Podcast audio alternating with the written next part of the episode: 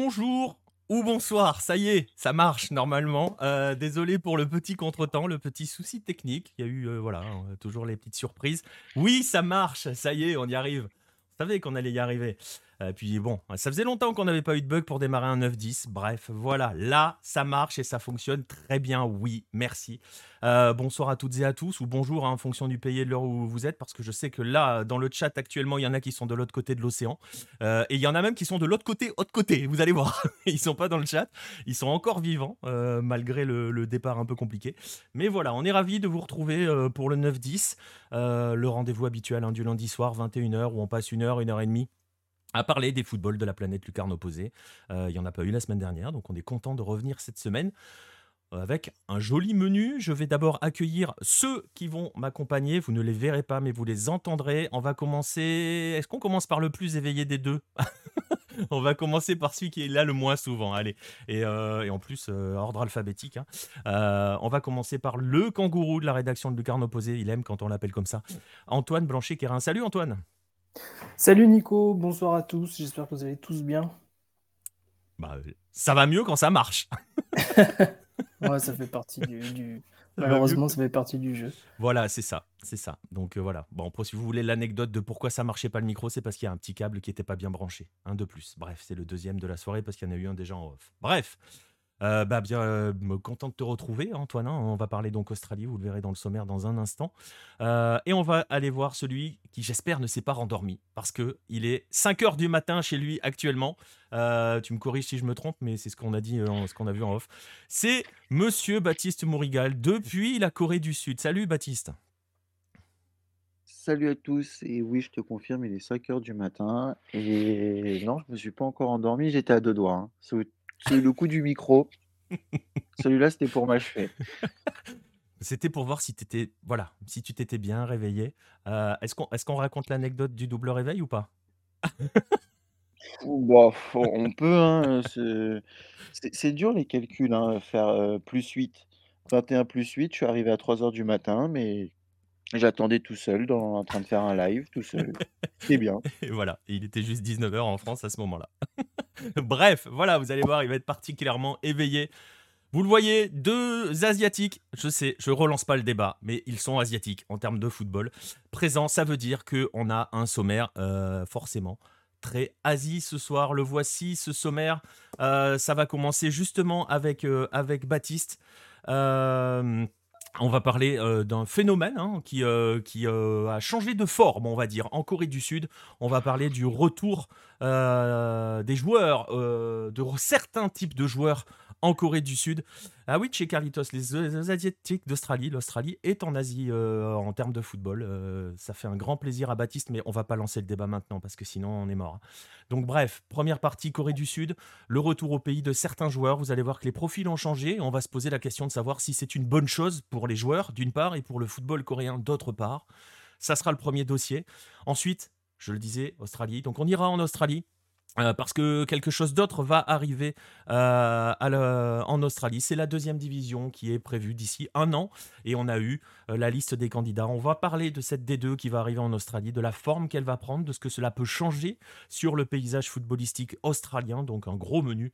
Et ensuite, vous verrez qu'on sera quand même pas très loin de l'Asie. on parlera de euh, l'Équateur euh, et de ses liens assez particuliers avec le Qatar et pour expliquer notamment la nomination du nouveau sélectionneur. Ça va intéresser aussi Antoine parce que c'est le prochain adversaire d'Antoine, c'est le prochain adversaire de l'Australie. Euh, donc voilà, dernier, passage, dernier point de l'émission, vous en avez l'habitude, les Golasso Hello. On ne parlera pas du retour en Eurostar de Park Choo-young, même si on va parler de Park Choo-young. Euh, ça va être justement la première partie. Merci pour la transition offerte. Hein. je sais que c'est gratuit. Euh, merci, euh, Biscuit Prince de Lu.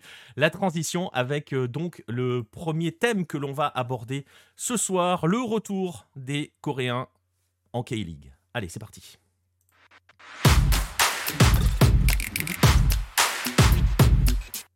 On va se poser justement cette question avec toi, Baptiste, euh, avec ce phénomène hein, qui, touche, bon, qui touche pas que la Corée du Sud, hein, parce que ça arrive dans beaucoup de pays, avec des profils différents. Des joueurs partent s'expatrier. souvent on vise un peu l'Europe quand même, euh, et finissent par revenir au pays. Alors on va étudier un petit peu ce, ce, ce process, ce, mécanisme hein, d'aller-retour entre le pays, l'Europe et le retour au pays.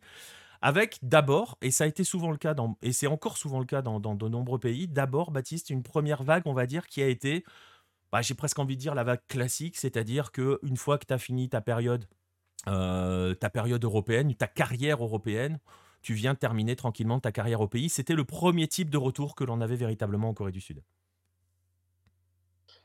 Heu, c'est ça, c'est-à-dire qu'on avait, heu, on on l'avait fait d'ailleurs, on avait parlé, On avait parlé des c'était les l'époque.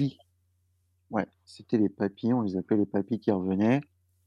Heu, là-dedans, on avait, bah, Park Cho-young qui était, heu, l'un des des premiers à revenir en 2016, si je ne me trompe pas.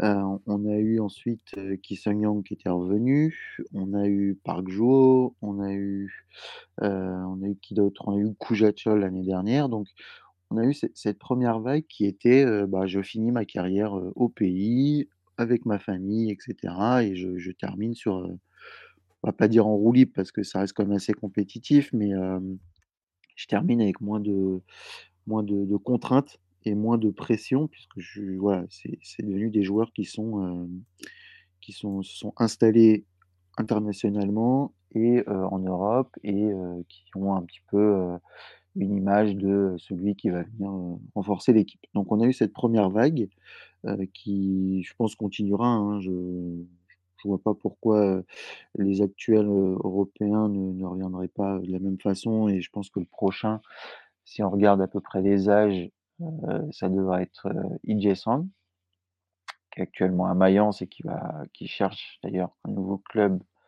pour un dernier contrat et je pense que probablement il terminera en Corée.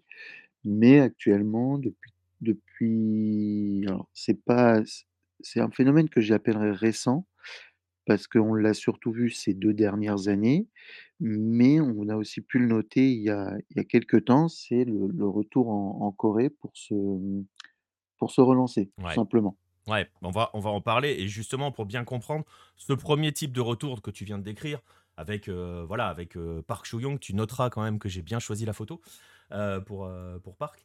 si la- je sais pas si Bah, pour si une fois qu'il met un but une photo, c'était une photo collector d'un but avec Séoul. en plus, je crois que c'est en en Asian Champions League, C'est donc fort probable, ouais. C'est fort probable. Mais bon, bref, ça, c'était en fait la vague classique et c'était une vague aussi euh, qui, euh, comment dirais-je, qui avait pour, euh, comme tu le disais, d'assurer une transition vers l'après-carrière et le joueur, en gros, venait apporter aussi son expérience au sein du groupe. Et d'ailleurs, le- l'exemple par Young, on en rigole, mais il n'est pas forcément si idiot que ça parce que il est passé à Séoul, il est, il est à Ulsan.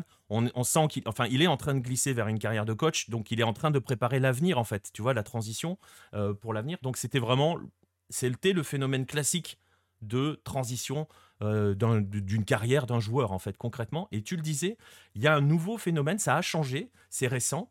Euh, maintenant, on ne vient plus justement j'ai presque envie de dire passer le témoin. On vient, comme tu le disais, pour relancer sa carrière. Et on a des exemples euh, bah, très récents hein, d'il y, a- quelques mois encore. Bah, c'est ça, c'est-à-dire que, heu, désormais on vient chercher du temps de jeu, on rentre au pays pour avoir du temps de jeu parce qu'on a eu soit on était en position d'échec en Europe, soit on était dans des, mmh, dans des clubs où finalement on n'arrivait pas à viser plus haut et donc on était par exemple bloqué en en 2 division ou, heu, où finalement, bah, il on ne sait pas où jouer pendant un certain temps parce que, pour X ou Y raison et bah, on on trouve un un club de Kelly qui veut bien nous nous récupérer. On était en Hem, échec, hein, c'est l'exemple de eu Wang Weijio. oui, après par exemple, je pense à Wang Inbon, lui il était pas en échec. Non. Il est juste il y avait juste eu la guerre, heu, il y a aucun club qui voulait le voulait le récupérer, heu, parce que je sais plus pourquoi, c'est parce que c'était pas le bon timing pour aller récupérer un club en Europe. Bref, il est revenu à à il est pas resté très longtemps, mais ça lui a permis de jouer, ça lui a permis de s'entraîner, ça lui a permis de garder un certain niveau et puis il a réussi à retrouver un point de chute à l'Olympiakos. Donc on a aussi cette partie-là qui permet de garder les mecs, heu, les mecs en forme, en fait. Donc ne plus vraiment venir, et les pieds en éventail, fin de carrière, on peut terminer tranquillement. Aujourd'hui, on est vraiment venu pour, heu, chercher quelque chose de compétitif et heu, c'est assez récent, même si, heu, dans ces joueurs-là, moi je pense aussi à Kim Jin-soo qui a eu, des gros soucis en Allemagne, parce que blessure, parce que Nagelsmann ne comptait pas sur lui, donc il était revenu se relancer, en Corée et s'imposer comme l'un des meilleurs latérales de la Corée du Sud. Heu, on l'a surtout vu ces ces 2 dernières saisons puisqu'on a plusieurs cas qui le rappellent. Alors, il y a une question dans le chat qui est hors sujet, mais on va quand même l'aborder parce qu'on parle d'une légende. Il devient quoi, Lee Dong-gook? Il gère toujours, heu, la carrière? C'est quoi? C'est son fils ou sa fille? Je me rappelle plus ce que tu avais écrit dans l'article. Heu, c'est sa fille qui Sa fait fille, du tennis, donc heu, on le voit régulièrement sur, sur Instagram, avec, avec sa fille qui qui est encore, je crois, assez jeune, hein, qui a pas encore l'âge d'être professionnel. Donc on le voit de temps en temps, il fait des petites apparitions à la télévision, il il avait passé ses diplômes d'entraîneur, mais je sais pas s'il continue. Mais non, non, il s il s'occupe et je pense qu'il a besoin aussi d'un break avec le football, hein, pendant un certain temps, mais il s'occupe. Tu penses qu'il reviendra? Dans le foot? Je je pense je pense OK. je pense.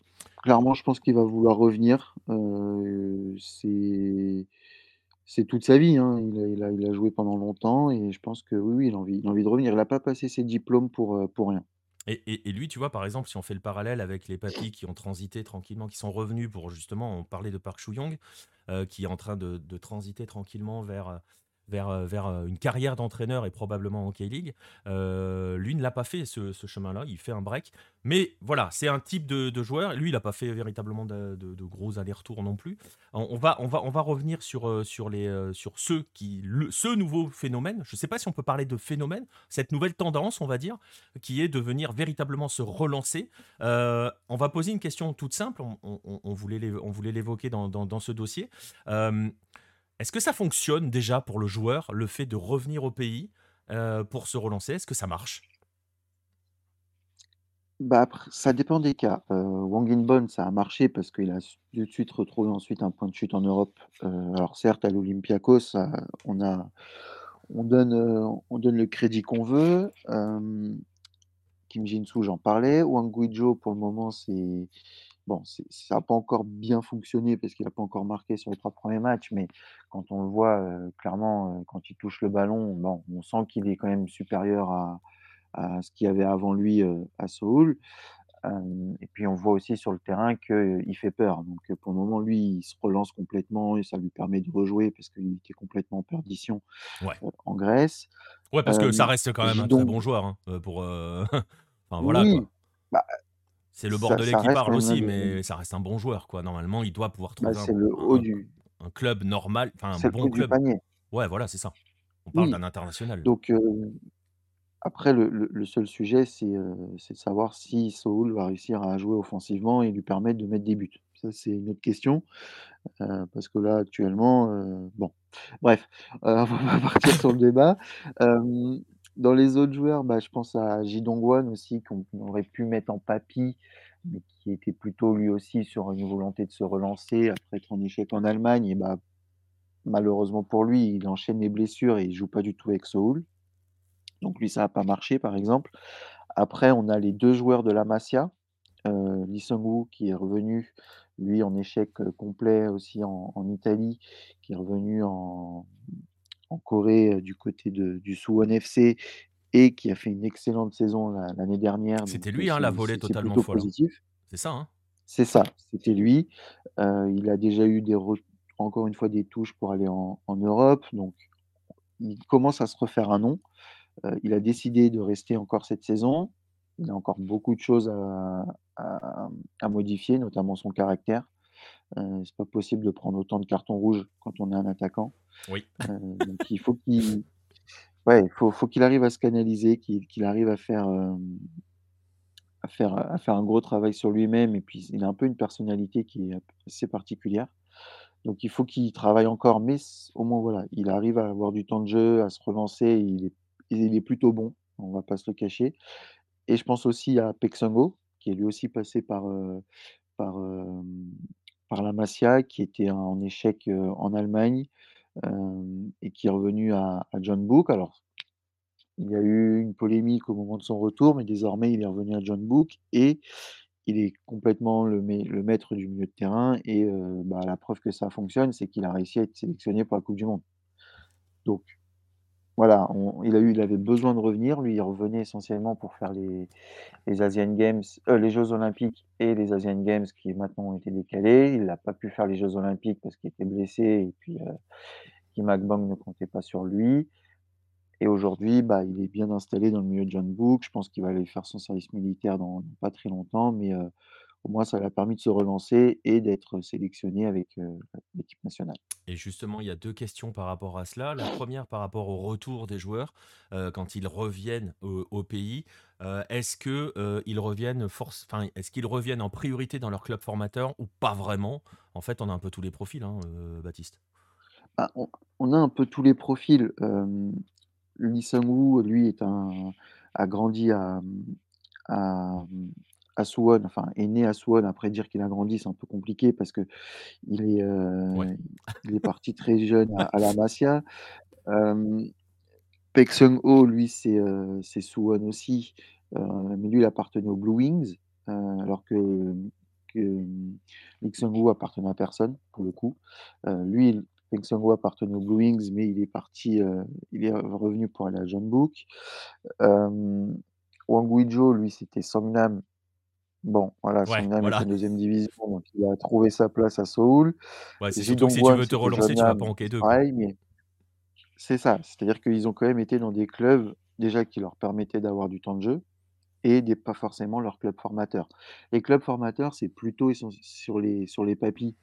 C'est-à-dire que les papys reviennent là où, heu, ils ont, heu, où ils ont été, heu, connus comme Park Chu-young, comme, heu, Ki Sang-hyun, comme, heu heu, Koo Ja-chol et cetera. Pour les autres, ils cherchent surtout des clubs compétitifs, et heu et et et j'en pense aussi à à l'autre joueur de la Masia, hem, qui lui, pour le coup, qui s'appelle, Jang Yeol-gi, qui était, à la Masia en même temps que Lee Sang-woo et Paek Seung-ho. Alors lui, pour un coup, pour se rater, il s'est raté parce qu'il est revenu à Pohang, il a pas joué. Il est parti à Pyeongtaek en 3e division, il jouait pas et aujourd'hui, il a 23 ans et il est devenu coach. Donc il est venu chercher se relancer, ça a pas du tout marché, s'est reconverti. C'est peut-être le futur Sampaoli coréen, hein? je pense pas. Je pense pas, pen parce qu'au début, il avait carrément envie de de quitter complètement le monde du Ah, foot, heu, dégoûté. Après ça ça se comprend, il a fini par prendre, heu, les jeunes de Pyeongtaek. Voilà, aujourd'hui, est-ce qu'il est encore là? Je je sais pas, on en on en a plus de nouvelles, mais heu, voilà, c'est à double tranchant, hein, soit ça passe, soit ça casse. Ouais. Et une autre question, elle a été un petit peu abordée avec l'exemple qui a été donné tout à l'heure, heu, question de Nostromo, heu, ceux qui choisissent de retourner au pays, heu, ont-ils plus de chances d'être sélectionnés au sein de le de le de avec les guerriers, heu, guerriers Taeguk? Bon, il y a quelques Bah, exemples qui montrent que oui. bah, ça dépend en fait. S'ils étaient déjà sélectionnés, ça va pas changer la vision, parce qu'on va considérer qu'ils ont un niveau européen. En revanche, Lee Sang-woo a été sélectionné pour la coupe du monde 2018, puisqu'on est en 2022 et il a plus remis les pieds en sélection, en fait et pourtant, il est redevenu un joueur de bon niveau.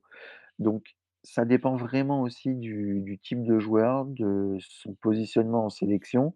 Paek Seung-ho, lui, a réussi à gagner sa place. Lee Sang-woo l'a perdu. Wang Ui-jo ne la perdra pas puisqu'il y a personne d'autre. Hem, Ji Dong-kwon l'a perdu, puisque lui, de toute façon, il ne joue plus. Wang In-beom ne l'a jamais perdu. Enfin, ça Ouais. dépend vraiment, heu, de Et puis de de quel était leur statut avant aussi. et puis ça va dépendre du sélectionneur, hein. Là, il a changé, donc c'est difficile de répondre à la question. Maintenant avec Klinsmann, on sait pas trop où ça va aller, hein. Bah bah, c'est ça. Aujourd'hui, peut-être que ces joueurs-là vont vont perdre leur place. Peut-être qu'il va baser plus sur des jeunes, parce qu'il y en a certains qui sont p tout jeunes et plutôt peut-être que sur des Européens, on sait pas. Aujourd'hui, la 1re sélection, on va pas la critiquer. Il Mmh. vient d'arriver il y a 2 semaines, il a repris les mêmes gars. Heu, on on verra ce que ce que ça va donner. Ouais et justement, on parle de Klinsmann et y a Nostromo qui, heu, trouve que la justement la nomination de Klinsmann pourrait être une bonne chose. Heu, je pense qu'il saura aider la Corée du Sud à franchir un cap et ce qu'il a proposé avec la Mannschaft puis les USA était plutôt convaincant. Donc le choix de la KFA paraît lui paraît intéressant. Je sais pas ce que tu en penses toi. Après c'est difficile, on va attendre, hein. Mais, heu, s'il arrive à faire, Oui, heu, le taf qu'il a fait aux États-Unis, même s'il y a eu des critiques, hein, aux États-Unis, mais il a fait un vrai taf en profondeur aussi, donc, ça peut être intéressant par rapport à ça. bah, surtout, faut attendre et il faut voir comment il va gérer cet après Mmh. Bento. Parce que Paolo Bento, je l'avais expliqué, avait quand même pris en main, une grosse, grosse partie de la de la de la fédération et des équipes de jeunes. Heu, est-ce qu'il va s'inscrire dans la continuité? Est-ce qu'il va faire des choses différemment?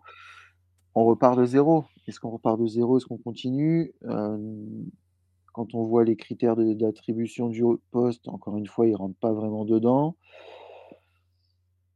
Moi, je dis rien. Tant qu'on n'a pas vu, je dis rien et pour le coup, lui, il a pas fait de de bêtises comme avait pu faire Paulo Bento en arrivant, en disant une bêtise, voilà, grosse comme pas possible sur la sur la sélection.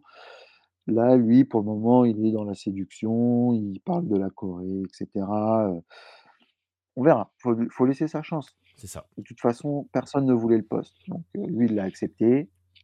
On verra bien ce que ça donne. Ah et puis c'est pas forcément le plus mauvais choix, mais comme tu dis, on verra bien ce que ça donne. Alors on va revenir à notre thématique. On a vu les types de profils de joueurs qui revenaient avec cette nouvelle tendance. On a vu les bilans individuels. Enfin, on n'a pas dressé un bilan joueur par joueur, mais de manière générale, est-ce que ça peut être intéressant pour le joueur de revenir euh, au pays pour relancer sa carrière? Est-ce qu'ils y parviennent surtout?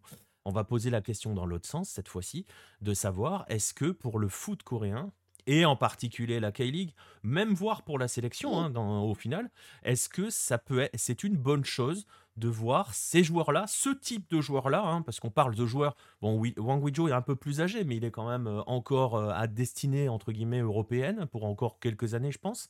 Euh, mais les autres, aux alentours, tu me dis si je me trompe, on va dire entre 23 et 26 ans, à peu près. Les autres exemples, est-ce que c'est bénéfique pour la K-League et donc pour, à, plus grande, à plus grande échelle, aussi pour la sélection, ce genre de retour, cette tendance-là? Bah, globalement, oui, parce que, les mecs vont venir, vont amener un un côté potentiellement plus professionnel type Europe, donc une méthode de travail différente. Vont pouvoir, un peu montrer leur la vision européenne aux autres joueurs, savoir comment il faut, voilà, devenir, de plus en plus sur ce sur ce point-là, tout simplement parce qu'on a des méthodes de travail différentes et sans doute on insiste sur des choses beaucoup plus différentes en Europe que qu'en Corée. Il y a aussi une bonne chose, c'est que, heu, bien évidemment, les supporters qui adorent, la sélection vont venir au stade, heu, plus parce que voilà, Wang Guizhou est là, bah, enfin, on va aller le voir, c'est un il a défendu les couleurs de la Corée.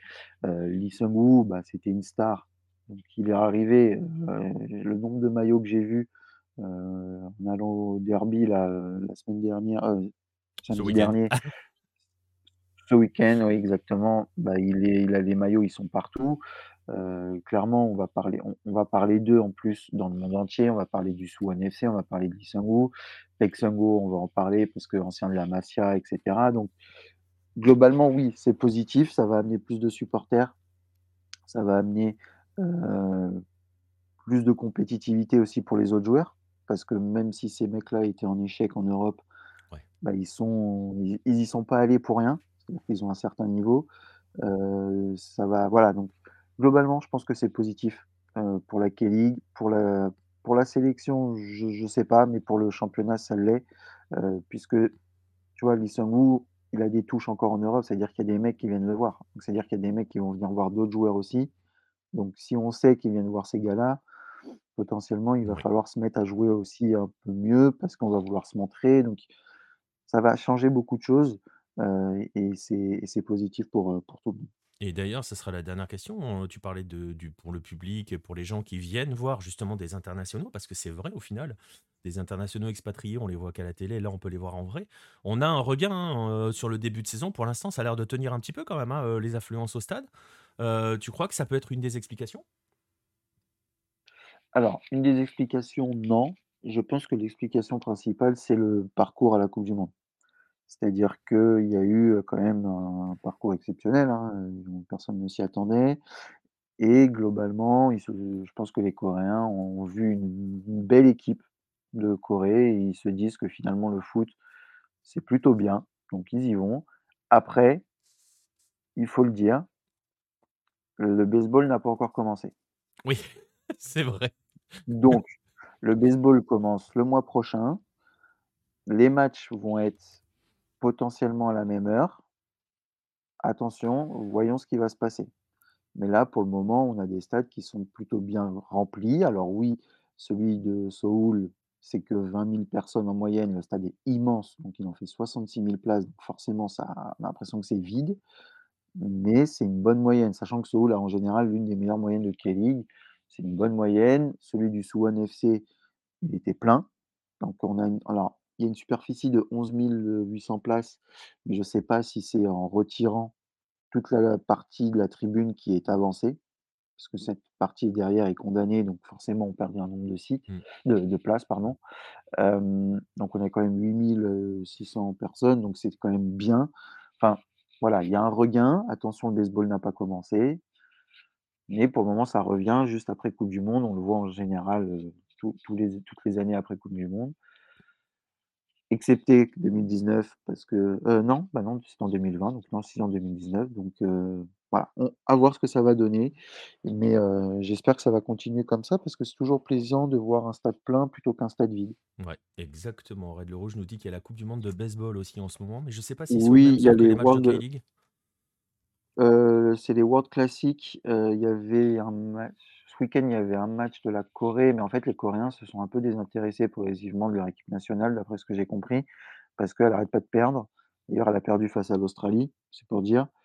Donc, heu, là, ils rentrent demain Là, il y en a qui sourit à côté. demain ah mais c'est fou parce qu'ils ont peur que demain, ils se fassent, un peu, heu, conspuer à l'aéroport. Donc, heu, ouais, non, ils ont pas trop regardé. Heu, après, c'était à midi. Mmh, il y a eu que 2 matchs à 19:00. Il y en a eu un hier soir, mais heu, bon, bah, ils étaient déjà éliminés, ils ont éclaté la Chine. 19:00, après c'était à midi. Je suis pas sûr qu'ils aient tous regardé parce que globalement, ils ont ils ont Ouais, donc perdu foi en en leur équipe ouais et et ça vient pas et ça vient pas directement tamponner, le le les matchs de foot donc Heu, bah, celui qui était à midi ici, parce que le baseball, ça dure toujours 3 plombes. c'est vrai. Je te dirai ça bientôt. mais ceux qui étaient à 19:00, non. Ah non, mais ça dure très longtemps, hein, prépare-toi, ouais, ça dure assez longtemps. Heu et puis surtout si tu comprends pas les règles, Si, c'est ça très long. va, Même si l'ambiance est incroyable, c'est très long parce qu'en fait, ç ça bouge pas beaucoup. Le stade bouge, mais le le terrain bouge pas beaucoup par moment, donc tu là, tu regardes, tu OK, bon. Mais c'est c'est sympa, hein, à faire. Si vous avez l'occasion d'aller voir un match de baseball dans un pays qui adore ça, c'est génial. Heu, moi j'y suis allé, j'aimerais j'aurais bien aimé y retourner, mais la la la saison avait pas commencé. Mais tu vois, là, en ce moment, ils sont aussi en train de prendre les premiers matchs de saison, les la pré-saison et j'ai vu à la télé, là, ce ce matin, ça commence déjà les stades à être pleins alors que c'est même pas les vrais stades, tu vois? ouais, Les mecs vont voir les matchs de pré-saison donc ouais. voyons voyons dans un mois ce que ça donne et et puis on on en saura un peu plus. On en saura un peu plus et pour revenir donc et clore, heu, cette thématique, vous le voyez, il y a donc un une nouvelle tendance Ça peut aussi, heu, susciter des envies, hein, et ça peut être, heu, réinitier un cercle vertueux aussi pour la K-League. Alors c'est intéressant aussi quand on compare avec d'autres régions du monde, où les joueurs se barrent à 17-18 ans et ne remettent quasiment jamais les pieds au pays. Heu, là, on voit qu'ils reviennent, heu, dans des formes encore, enfin pas très loin de leur pic de forme, hein. Généralement, on dit que le pic de forme est à 28-29 ans. Il y en a qui reviennent avant.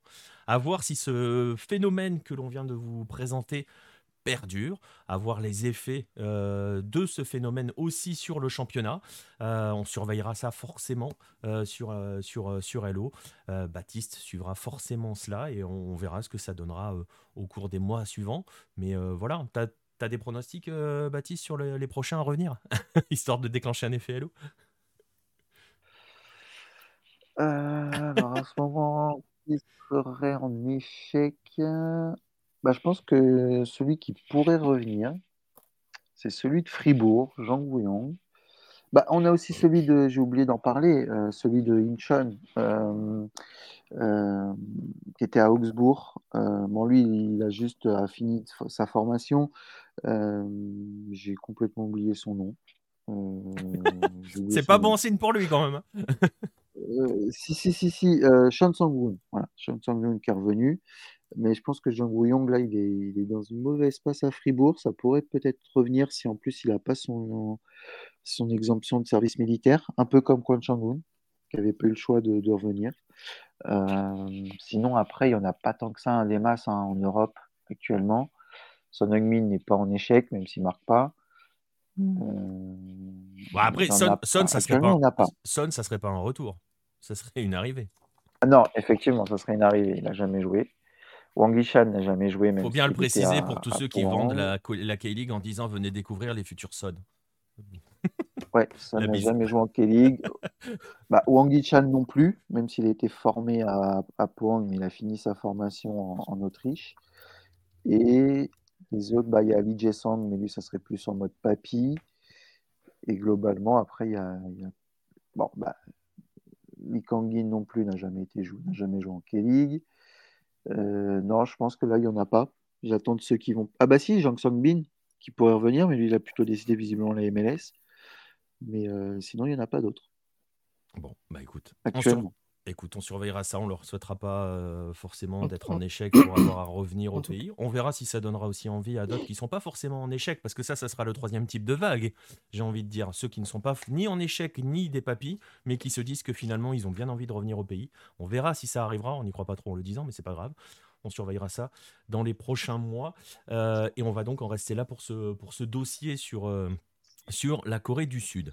J'ai vu les questions euh, sur les Sud-Coréens euh, en Amérique du Sud, là, de nos deux Argentins. Je savais même pas qu'un Sud-Coréen avait joué en Argentine. Je sais même pas si tu le sais, Baptiste. si tu le savais. Euh, alors, je savais qu'il y en avait un qui avait joué, hein, parce que j'en avais parlé, mais je ne sais plus avec qui. Euh, mais je savais qu'il y en avait un, et je crois qu'il y en avait un au Brésil aussi, qui était passé par le Brésil. Eh ben, c'est exactement ce que. Che Carlitos et Pibe Volant t'ont dit. Il y en a un en Argentine et pas au Brésil. Apparemment, c'est les deux, les gars. Donc, euh, donc euh, voilà. Je crois, hein, je ne suis pas sûr, hein, mais il faut vérifier. Mais je sais qu'il y en avait un en Amérique du Sud. Il faudra Mais qu'on pas un s'amuse mec un jour à connu, hein. faire le, le- le coup des trajectoires un peu, un peu surprenantes. Euh, bon, il y en a qui s'expliquent parfois, mais par exemple, en ce moment, on a une vague de, de joueurs africains qui arrivent en Amérique du Sud, parfois avec des profils un peu étranges. Je pense à un Nigérian qui est, dont Jérôme avait parlé, qui était passé par l'Uruguay, qui est maintenant en Bolivie ou Équateur, je sais plus. Euh, mais bon, bref, euh, on en reparlera un autre jour. Euh, Jong Jong Jong Jong-soo, nous dit Che Carlitos, qui a joué euh, en- dans la deuxième division du Carioca au Brésil. Ouais, c'est possible. Je sais que j'en ai parlé. Euh, bah, il, y est il doit y être toujours, hein, je sais- je- parce que c'était il n'y a a pas beaucoup de temps. Et ouais, ouais, j'en avais parlé. Bah, je crois que c'était avec Marcelin. J'en avais parlé de savoir s'il connaissait. Et ce mec-là, je sais pas ce qu'il fout là. Il est peut-être né là-bas. Je, je sais pas. Voilà. Je, je sais pas. Faudra mener l'enquête. Bref, on va en rester là pour la Corée du Sud. On va remercier Baptiste. On va le laisser aller se recoucher parce qu'il est bientôt 6 heures. Merci. Euh, bon courage, Baptiste. Mais merci, Merci. d'être Bonne venu. d'émission à tous. Et, euh, Salut. Salut Baptiste. Et à très vite. Et bonne fin de nuit. On va passer au dossier suivant. Euh, on va rester donc en Asie. Et on va bien le dire. En plus, on peut le dire maintenant que Baptiste est parti. En Asie, on va aller. et on en profite. Il est plus là. On va pouvoir lui taper dessus. On va aller en Australie.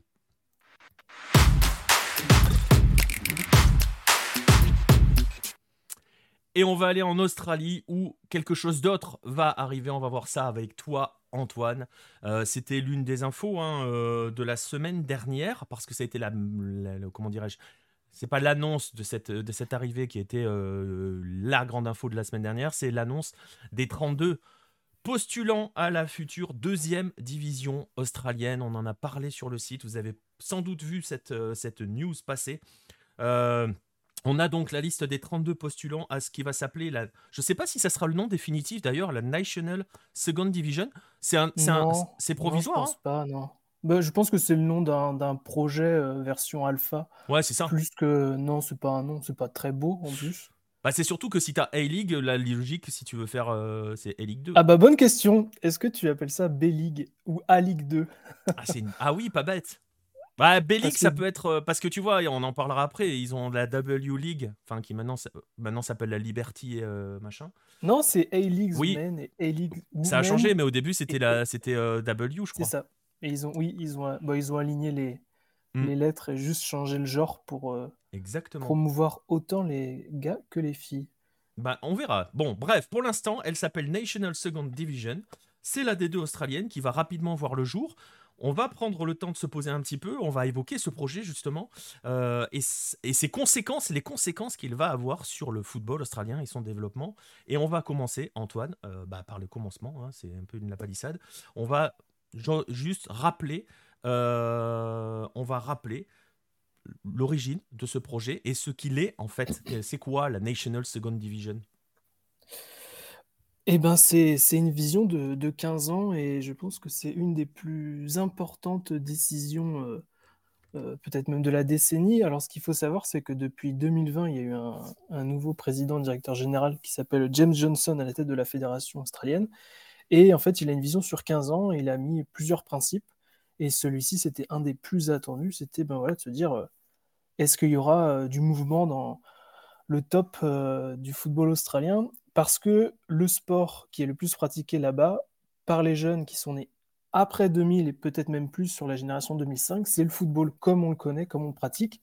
C'est pour ça que si vous entendez parler de football australien durant euh, ce, live, euh, on parle du football comme on le pratique et pas du football national, le football australien, le, le footy. Le footy, ouais.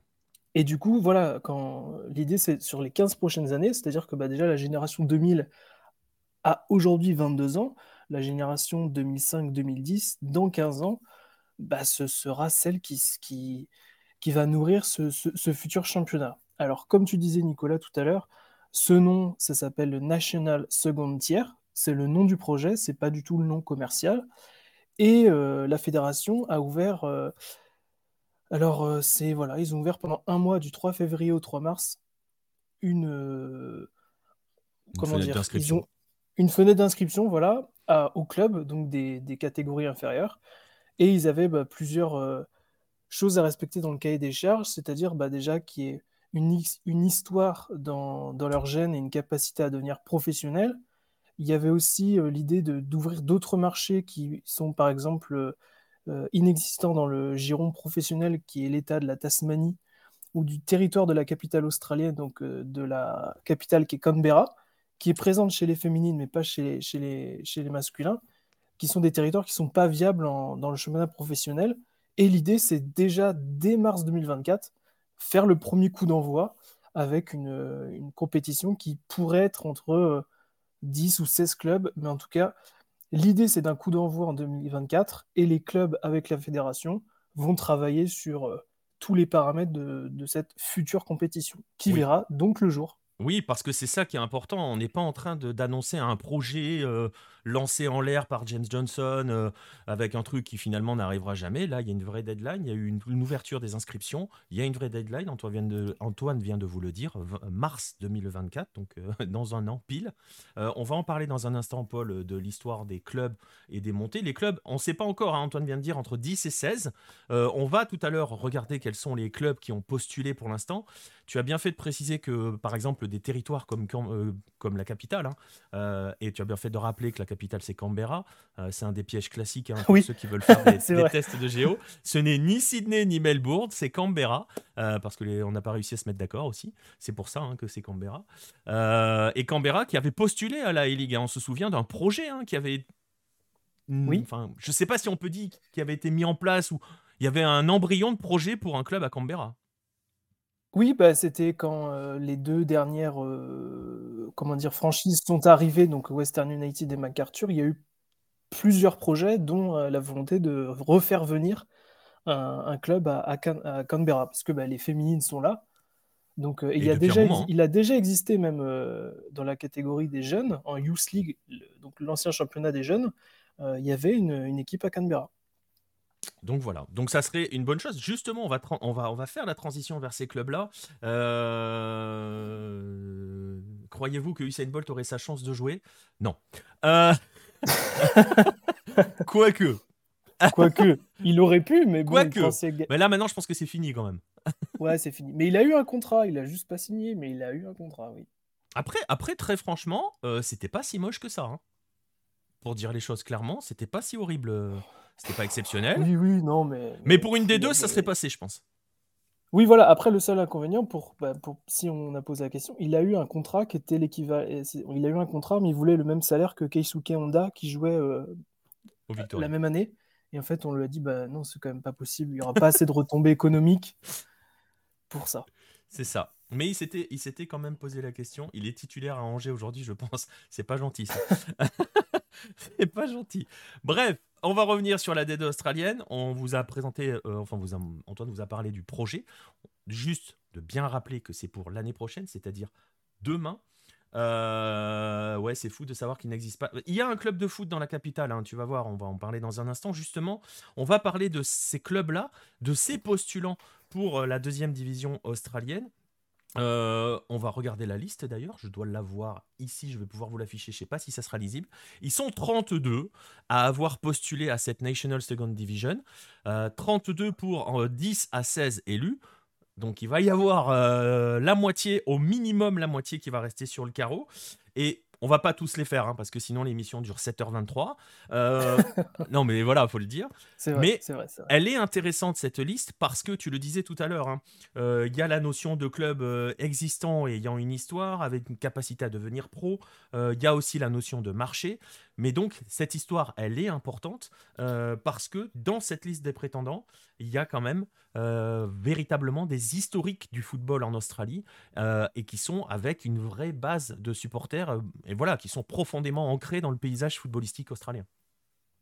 C'est ça, et puis euh, je pense que tu t'en rappelleras, toi Nico, et, pour euh, ceux qui, nous écoutent, en fait, il y a un avant et un après euh, nouvelle ère du football australien, c'est-à-dire que à la création du championnat de A-League Men, donc qui est celui qui est aujourd'hui, il fallait que les clubs, soient inclusifs et qu'ils ne possèdent aucun, aucune distinction de, ben, de localité, c'est-à-dire on vient euh, nous sommes euh, créés parce que, euh, je sais pas, on défend les couleurs italiennes. L'idée, c'était vraiment de créer des clubs qui soient pour tout le monde. Et aujourd'hui, on demande à ces futurs clubs d'avoir une identité forte et même très forte pour certains cas. Et il y a une loi qui avait été faite qui s'appelait la National Club Identity Policy, c'est-à-dire que à la lors de, la Coupe nationale, un des clubs qui s'appelait Avondale Football Club qui est créé par des migrants italiens euh, il y a très longtemps, avaient dû cacher sur leur euh, maillot euh, tout, emblème italien. Donc aujourd'hui, on dit au club, vous pouvez être qui ce que vous êtes, et on ne, on, ne va pas vous demander de changer votre nom pour prendre un nom basique ou qui ne représentera pas vos, votre héritage. Et au contraire, on va s'appuyer sur cet héritage pour promouvoir le futur championnat. Et c'est extrêmement, et je te coupe deux secondes, c'est extrêmement important parce que je vous invite, alors ça a été dans des magazines, je sais plus lequel, euh, il y a la liste, hein, il y a un tableau sur le, sur le site, euh, on en a parlé aussi sur le site, c'est hyper important parce que ce que l'on appelle en Australie le football ethnique euh, est le moteur du développement du football au pays. Et, c'est vrai que tu le disais, hein, il y a deux ères. En gros, on peut même dire que la nouvelle ère, c'est James Johnson, hein, tout simplement. C'est ça. Il y a 2020 et il y a avant et après, quoi. Donc euh, voilà. Euh, effectivement, euh, je, le vois à peine à l'instant, Raph. Merci beaucoup pour le sub. Je viens de le voir. sur, ma, sur mon tableau. Merci beaucoup pour le sub. Merci à toi. je l'avais pas vu et tu as bien fait de mettre le message parce que je l'avais pas vu passer. merci à toi. Euh, vraiment, pour le coup, ça fait, euh, ça fait plaisir. On va revenir donc sur, euh, sur ces clubs-là. Donc, cette identité ethnique, c'est assez intéressant parce qu'il y a un parallèle qu'on fait toujours, et on va le faire encore après, avec la MLS, parce qu'on rappelle que la A-League, si vous ne le savez pas, la A-League a été à l'origine créée sur le modèle MLS, donc ligue fermée, franchise, marché, tout ce que l'on a utilisé au départ, euh, tout ce que l'on a dit déjà tout à l'heure, et que comme la MLS, maintenant on commence à jouer sur des, identités ethniques. La MLS le fait, hein, le LAFC c'est le club des Mexicains, euh, ou des Latinos plutôt, pas ah des Mexicains, des Latinos. Donc il y a ces aspects-là qui sont développés. Euh, et ça marche en fait. Et ça marche, bien sûr que ça marche, bien sûr. Et donc on en arrive à cette étape-là avec cette création de la deuxième division, et donc avec, eh ben, on va voir renaître Enfin, ils sont pas morts en fait, parce qu'ils existent toujours. C'est ce qu'il faut bien garder ça à l'esprit, hein, parce qu'ils sont pas morts. Hein. Les clubs que l'on va citer là ne sont pas morts, ils existent euh, dans le paysage, ils sont toujours là. On va voir des historiques revenir, Antoine. Oui, c'est ça. Alors, on en a pris quelques-uns, on vous a pas tout, parce que sinon, comme tu disais, ça va durer longtemps. Mais par exemple, en, Nouvelle-Galles du Sud, on a le Sydney United 58 FC, qui est un club qui a été fondé en 1958 et qui a des origines croates. Bah, si vous, ça, c'est leur... regardé le, j'ai affiché, j'ai affiché leur bannière Facebook. Voilà. Ah, d'accord. Donc, euh, donc voilà. Forever bah, Croatia, je pense que c'est simple. beaucoup de, connotations euh, croates. Et donc, c'est des clubs qui sont euh, très forts territorialement parlant. Ils ont une grosse base. Et c'est surtout que bah, ce Sydney United 58, c'est une très grosse école de formation puisqu'ils ont sorti Alors j'ai pris quelques noms, hein. Mike Jedinak, Tim Cahill, Marx Bosnich et Graham Arnold, qui est le sectionnaire actuel, sortent de, de Sydney United. Si on change d'état et on va un tout petit peu plus haut, là c'est différent. Gold Coast United, en fait, c'est une ancienne euh, franchise de A-League qui est sortie, euh, qui, est arrivée en 2009 et qui a été sortie euh, en 2012 parce que sur le papier, c'était des instabilités financières, sportives et d'attraction. Et cette fois-ci, ils sont. En, fait, c'était. C'était juste, le, c'était juste le marché, en fait. Le marché n'était pas suffisamment grand. Eh ben, il fallait laisser de la place à Melbourne et à City. C'est une époque, alors là, il faut être un ancien hein, pour le coup. si vous êtes des très anciens de Hello, vous la connaissez, c'est l'époque où Melbourne City s'appelait encore Melbourne Heart. Euh, non, mais c'est vrai, où ils jouaient en rouge et blanc. C'est l'époque où il y avait le North Queensland Fury qui a été fracassé aussi. Et pareil, ils avaient utilisé l'élément euh, financier pour dire vous avez plus les, les, reins solides. Sauf que je me souviens qu'à l'époque, ça avait fait euh, fureur parce que le North Queensland Fury, c'était le club de Robbie Fowler. Et enfin, il jouait là-dedans. Et, les, supporters avaient réussi à lever les financements suffisants, avaient même attiré un, sponsor en disant c'est bon, on a les reins solides sur les cinq prochaines années. Et c'est l'époque où ils ont été dégagés. Gold Coast a été dégagé. C'est un peu l'époque, c'est l'époque où l'Australie candidatait pour la Coupe du Monde aussi, pour être, pour avoir la Coupe du Monde 2022 qui a été au Qatar, et qu'il fallait le soutien de tout le pays. Donc ils avaient placé des franchises de A-League un peu partout pour faire croire qu'ils allaient développer le foot partout. C'est l'époque d'avant James Johnson, hein, concrètement. ah complètement. Oui. Et cette franchise-là, du coup, a été dissoute et elle est revenue en 2017. Bon, après, il y a pas. Il y a toujours Shane Smeltz euh, Parce que je sais c'était leur buteur. Je te dis oui, mais je sais pas s'il est encore maintenant ou après c'est surtout des postes entraîneur-joueur. Ouais, mais non, non, euh, non, mais pas en tant que joueur, mais en tant que. Il me semble qu'il était dans le board ou je sais plus quoi. Pour moi, il y a encore, oui. Oui, ben c'est ça en fait. Il se, il, il, il, récupère en fait. C'est un peu du lobbying aussi de récupérer. Je sais que les Wollongong Wolves font ça avec euh, Wilkinson mais c'est l'idée de récupérer en fait bah, que, bah, des joueurs pour appuyer en fait les licences aussi et les clubs. Mais c'était voilà, c'était c'est l'idée aussi que ben c'est des, noms qui ont été dégagés peuvent revenir aussi. Oui, parce que la franchise, tu viens de le dire, elle n'est pas morte, elle est, elle est revenue. Elle est revenue en 2017, mais c'est le même. Ils ont repris, ils ont tout repris, les couleurs, le blason qui a été un peu modifié. Ouais. Sinon, on a, on a deux autres gros clubs. Euh, Adelaide City, qui est en Australie méridionale. Donc, c'est au sud, au centre. Alors, non, j'allais dire sud-ouest, non, c'est vraiment le sud-sud de l'Australie. Donc, c'est l'autre club d'Adelaide. Alors, en première division, il y a Adelaide United Football Club, qui est le seul club professionnel. Et en dessous, on a Adelaide City FC. Si vous avez lu Lucarne Posé récemment, le club a noué, a noué un partenariat, un partenariat pardon, avec l'Atalanta pour le développement des jeunes récemment, donc l'Atalanta en Serie A. Et c'est un club qui a un très gros palmarès. Et en plus de ça, une Ligue des champions océanique à l'époque où l'Australie était en confédération OFC, euh, lors de l'inauguration de la Ligue des champions euh, océanique en 87. Et le plus gros des plus gros, euh, le South Melbourne Football Club, eux, ils sont issus de, de migrants grecs D'ailleurs, si vous regardez le, logo, euh, l'emblème du club. Ah, tu l'as mis. Parce que j'ai pas. Pour préserver ma connexion internet. Non, mais il n'y a pas de souci. Mais euh, donc voilà, c'est le club, le premier club qui a été entraîné par Ange Postecoglou, qui est une des références du football en Australie.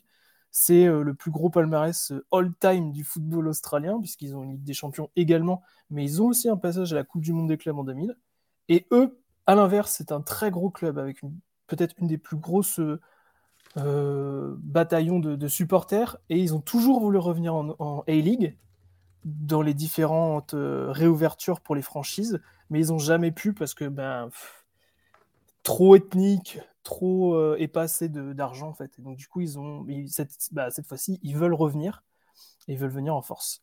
Voilà. Et on va, je vois, les, je vois la question de, de Red le Rouge. On va y arriver dans un instant sur les histoires de monter montée, descente. Euh, et par rapport à ce que tu disais, euh, Pibé impossible de le cacher. En fait, les clubs ne l'ont jamais caché parce qu'ils sont créés par des ethnies. Euh, ils sont créés par des communautés de migrants, donc ils se sont identifiés là-dessus. Euh, ça a été, il y a vraiment, il y a un article, il y a, deux trois articles sur Hello sur le sujet où vraiment on en parle. Je mettrai les liens dans la description sur les replays où on parle de ce football ethnique. Ils ont, en fait, on leur a demandé de le cacher. C'est ce qu'expliquait Antoine. Il y a eu une loi à un moment où ils avaient plus le droit du tout d'utiliser leur en fait leurs racines, de montrer leurs racines, parce que la plupart des clubs ont été, beaucoup de clubs, hyper importants, et Antoine vient de vous en citer quelques-uns qui sont hyper importants dans l'histoire du foot en Australie, sont des clubs de communauté. Euh, là, ce sont les Grecs, les Croates, euh, il y avait euh, les Italiens, il y en a vraiment, vraiment beaucoup. voilà, donc ils font partie, beaucoup de ces clubs-là aussi font partie des 32 prétendants. il y aura que 10 à 16 élus ça pose une question qu'on ne s'est pas encore posée, Antoine, mais on verra ce qui ça donnera derrière. C'est que va-t-il se passer avec les 16 rejetés? Euh, bah, ils, retourneront ils retourneront dans leur championnat actuel. Bah, c'est un, peu, un peu ça euh, qu'on va mais, dire. Mais... Oui, mais tu vois, ça peut aussi freiner leur envie de. Pour certains, bon, même si normalement c'est des clubs très ancrés, donc voilà, mais bon, on verra bien, on verra bien. Et justement, avec ce projet de D2, euh, ces historiques que l'on évoque, on voit surtout, déjà, parce que les gens ne le savent pas forcément, qu'il existe d'autres divisions en Australie, et il existe d'autres, euh, dans une pyramide, il existe d'autres divisions en dessous de la A-League. et euh, eh bien justement, est-ce que tu peux nous le présenter un petit peu le, portrait, nous faire le portrait de, de, la pyramide footballistique australienne? Alors, la pyramide euh, en Australie, donc on a le championnat majeur et professionnel qui est le, qui est le A-League Men, donc c'est le championnat masculin. Le championnat féminin s'appelle juste Women à la fin. Ils veulent promouvoir le même le même nom commercial. Euh, pour le championnat de première division, donc c'est 12 clubs, 12 franchises, aucune montée, aucune descente. Il a à l'issue de la saison régulière, il y a 6 qualifiés qui vont en playoff. Et dans ces playoffs, cette année, il y a une nouveauté, c'est un, aller-retour en demi-finale. Mais en dessous, on a une très grosse pyramide où là, tout est connecté. Et en, le championnat donc, de alors je ne veux pas dire première division, mais comment on peut dire ça deuxième division? Comment, comment tu, tu dirais toi bah, le deuxième, ouais, c'est bah, en fait c'est le même problème qu'on a avec la MLS et l'USL. Euh, comment, comment, comment donner un, nom? En fait, le deuxième étage, le deuxième échelon de, la, de, de, la pyramide, enfin de le deuxième mais qui échelon aucune connexion avec le voilà. premier. Voilà, c'est le, le, problème dans toutes les ligues fermées, c'est le même problème avec la MLS et l'USL, c'est le même problème aujourd'hui euh, avec le Mexique, la Liga MX, c'est ce qui s'appelle la Liga des, euh, qui autrefois s'appelait la Liga des Ascenso, mais il n'y a plus d'Ascenso, donc euh, voilà. Mais bon, c'est le deuxième étage concrètement. Donc c'est ça. Donc dans ce deuxième étage, on va retrouver bah, un championnat par État. Il y a juste deux différences pour l'État de Nouvelle-Galles du Sud. Donc celui où la capitale est Sydney, il est divisé en deux il y a la Nouvelle-Galles du Sud et le Nord Nouvelle-Galles du Sud. Donc ils sont divisés en deux. Et il y en a un qui fonctionne tout seul, c'est malheureusement le territoire du Nord, parce qu'il est, il est, il est rattaché, mais il est indépendant, parce que ben, c'est un territoire qui est très enclavé. Euh, et malheureusement, il n'y a pas, pas beaucoup d'équipes, et donc du coup, il joue tout seul. Et, euh, mais il n'est il est pas sous la domination de National Premier League. Et en dessous, c'est un système qui est, qui est vraiment pyramidal. On va de, bah, de, par exemple, du Sydney United 58 que j'ai cité tout à l'heure, et on va, on va descendre vraiment aux catégories amateurs. Donc, par exemple, pour, euh, si je prends l'état du Victoria, donc, où la capitale est Melbourne, leur première leur, le deuxième échelon commence avec la NPL Victoria, euh, où il y a 14 clubs. Il y a, ensuite, il y a la, la Victoria 2, où il y a aussi 14 clubs. Il y en a deux qui montent et deux qui descendent. La NPL Victoria 3. Et ensuite, on descend sur de, du régional avec la State, State League One Nord-Ouest et la State League, oh, State League One Sud-Est. Pardon. Et donc, et euh, c'est vraiment une belle pyramide. Ouais, on voit, on voit que c'est ultra, qu'il y a un vrai, euh, une vraie pyramide footballistique en dessous de la Ligue et qu'il y a aussi. Après, chacun, chacun fonctionne différemment. La NPL Victoria, c'est plus facile parce que ben, par rapport au bassin de population en Australie, elle est beaucoup plus euh, segmenté, il y a beaucoup plus de, clubs et de viviers que par exemple, si on, regarde bah, dans le territoire du Nord, il y a beaucoup moins de clubs parce que ben, ça va, ça, descend qu'au troisième échelon. Quoi. C'est ça, c'est ça. Mais on voit qu'il y a une pyramide extrêmement active, euh, voilà, qui existe véritablement. Euh, on va voir aussi comment elle peut être bousculée, cette pyramide, hein, avec euh, l'apparition d'un étage au-dessus d'eux, et certains de leurs clubs vedettes, parce qu'on imagine que ces clubs-là les 16 qui vont. Enfin, s'ils sont 16 ou s'ils sont 10, on verra. franchement, quand on voit le casting, je ne sais pas si je vais déclencher un effet Halo, mais il y a quand même plus de chances qu'ils soient 16 parce que je pense que tu les trouves facilement, les 16, euh, bah, dans, la liste. Oui, bah, c'est clair. mais même moi, je. mais ils pourraient même en mettre un peu plus. Bah, donc, euh, oui. je sais pas. Oui, mais le problème, c'est que tu vois, ce que là où je veux en venir, c'est que tu vas enlever du Sydney 58, du South Melbourne, euh, tu vois, du Adelaide, du, du Adelaide City tu vas les enlever de leur championnat d'État. En fait, on va les appeler comme ça, hein, des championnats d'État, pour faire un parallèle comme si c'était au Brésil, parce qu'ils ne les joueront plus, hein, concrètement. Ça. Il va rester quoi de ces championnats d'État? Ils seront pas promus sportivement dans cette deuxième division, ils seront promus par rapport à leur cahier des charges et ce qu'ils peuvent offrir. Bah oui, ils peuvent être 16 clubs. Après, c'est le système de ben, qu'est-ce qu'ils vont faire? Est-ce qu'ils vont jouer en bocal euh, Parce qu'il y a l'adrénaline de la montée et la descente, bah, en fait. On va, l'évoquer, on va l'évoquer dans un, dans un instant. Hein. C'était une question qui était passée. Euh, Paul aime beaucoup le nom Valentine FC. bah écoute, Valentine... on verra, bah. on verra s'ils seront retenus. Je les mettrai pas dans les favoris, moi. Hein, mais euh, je remarque, j'ai pas regardé sur la liste qui je pourrais mettre en favori si j'en sortirais s'il était possible d'en sortir 16 comme ça. Après, c'est compliqué parce qu'il y en a, ils ont des fonds euh, spécifiques et tout. Donc, il y, a des choses qu'on ne sait pas forcément, je pense. Après, ils sont avec des vrais projets de stade, tout ça. Euh. Ouais, c'est ça. Après, ça peut être très marrant de voir Canberra, Croatia et Sydney 58, par exemple. Euh... je ne sais pas comment ils vont faire. Mais tu vois, par exemple, un club comme Sydney Olympique, euh, comme les Stallions, les Marconi Stallions, qui sont aussi historiquement assez importants, Heidelberg, qui est important, les Melbourne ah Knights il y a quand même un paquet de clubs où tu peux te dire, euh, tu peux, en théorie, si tu prends que la carte historique ou poids dans ouais, poids footballistique, euh, tu peux déjà les cocher. Hein. Donc, euh, et puis il y a des clubs, tu vois, par exemple la Tasmania, il y a que South Hobart, il y en a qu'un. Donc si tu ben, veux, je pense qu'il il va y être. Moi, je pense que, ouais, pour moi, celui qui sera forcé, qui, qui sera forcément, c'est lui. Ils bah cherchent tellement à, à, chercher, mais ils envoient souvent Western United à, en Tasmanie, mais ils voient que ça fonctionne bien, donc euh, il faut qu'ils aient un club, quoi. Donc Hobart, ce serait, euh, ce serait top. Eh ben voilà, on verra. Bref, vous voyez, il y a cette deuxième division qui arrive, qui va changer le paysage. Vous avez vu, je ne sais pas si c'était très lisible la pyramide. Hein. elle est disponible sur la page Wikipédia, hein, très concrètement, cette pyramide du football en, Australie. Mm. Je ne sais pas si c'était extrêmement lisible, mais on l'a mis quand même au cas où, si vous avez de bons yeux, si vous avez, en gros concrètement, si vous avez de meilleurs yeux que moi. Euh, on va quand même parler on parle de pyramide, vous voyez, on parle de D1, on parle de D2, on voit l'organisation en dessous, mais il y a aussi ce qui permet, et Antoine le disait, euh, le football est le sport euh, de la génération des, des 2000, hein, concrètement, de, de, ce siècle en, Australie. Donc ce sont eux qui vont venir garnir cela, et justement, on va évoquer un petit peu les académies qui disputent hein, ces, championnats pour l'instant euh, on va les appeler des championnats d'État. En fait, ça en est hein, concrètement. Donc on peut les oui, c'est ça.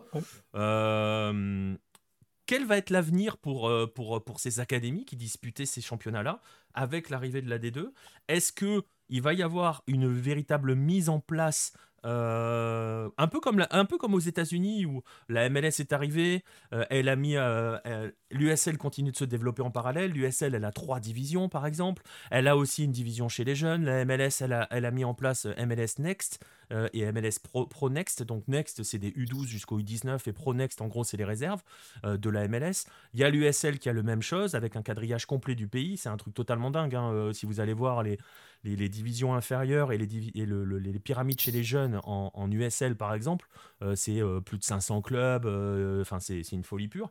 Est-ce que l'Australie envisage, puisque la MLS a longtemps été le modèle quand même, et que même si on voit qu'il l'est quand même encore un petit peu parce que James Johnson ne fait pas des choses hyper originales. Hein. il fait un petit peu ce que fait la MLS, même s'il crée une deuxième division. Il aurait pu créer une deuxième conférence, en fait. fait hein. il aurait pu agrandir la Ligue, mais bon, bref. Est-ce que il y a quelque chose de prévu justement pour les jeunes concrètement chez, Je pense aux équipes réserves ou U19 par exemple? Actuellement, il y a, y a un gros trou dans la raquette en fait. C'est qu'est-ce que vont faire les jeunes? Parce qu'aujourd'hui, euh, il y a eu, non, même un peu avant, euh, avant, il y avait la Youth League qui était, euh, qui n'a rien à voir avec le pendant européen de la Ligue des Champions, mais c'était le même nom commercial qui a été créé en 2008. Il y avait 10 clubs répartis en deux poules de 5 avec phase finale. Et c'était chaque académie des, clubs professionnels qui jouaient entre eux avant la reprise bah, du deuxième échelon. Ensuite, ces clubs-là aller jouer, aller jouer en fait dans, le championnat du deuxième ou troisième échelon où, ils étaient. Mais c'était un mini championnat euh, de pas de pré-saison parce que ça faisait partie de, bah, de, leur année euh, footballistique. Malheureusement, euh, depuis 2020 et le Covid, y a, cette compétition n'existe plus. Et cependant, on a quand même eu, le, avec la nouvelle réforme du football, on a le championnat masculin, le championnat féminin, et on a la A-League Youth qui est créée, mais dont personne n'a, ne connaît de calendrier ou de... Dans le futur, elle sera là. Donc, pour l'instant, elle n'existe que commercialement parlant, mais elle n'existe pas sportivement parlant. Aujourd'hui, pour le, pour le coup, je te coupe deux secondes, pour le coup, à la différence de la D2, elle, elle est un projet en l'air. Elle est lancée en l'air, comme elle ça, est un ça va projet venir. en l'air. Et est-ce que elle va être scindée dans ce futur deuxième division? On ne sait pas. Mais aujourd'hui, chaque club de première division a une académie et cette académie joue dans le deuxième échelon ou troisième échelon. Ça dépend où elle est. Parce que certaines académies ont des partenariats avec euh, des clubs de première division, par exemple MacArthur ou Western United, ont dû passer des contrats de, filiation parce qu'ils n'ont pas pu, ils pouvaient pas repartir enfin, des échelons amateurs pour remonter.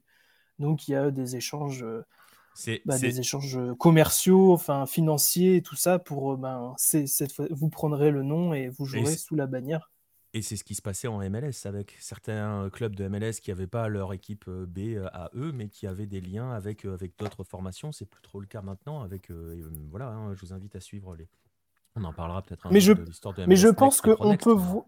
Mais je... Alors après, c'est vrai que le système américain, moi, je le trouve un peu imbuvable quand on n'y connaît rien. C'est vrai que j'essaie de regarder un peu. On, en a un peu partout, entre le Next, Next Pro, USL. C'est vrai, moi. Enfin, bah, en fait, en fait, c'est très, ouais, c'est ça. En fait, c'est très. Il faut voir ça comme deux organisations différentes, en fait, ce qui est le cas. C'est-à-dire que tu as. Et tu vois, c'est là où c'est difficile de faire la pyramide. Euh, parce que autant sur l'Australie, on arrive à s'en sortir en disant on a la A-League, on va avoir la D2, et on a à côté, pour faire un parallèle avec le Brésil, des championnats d'État.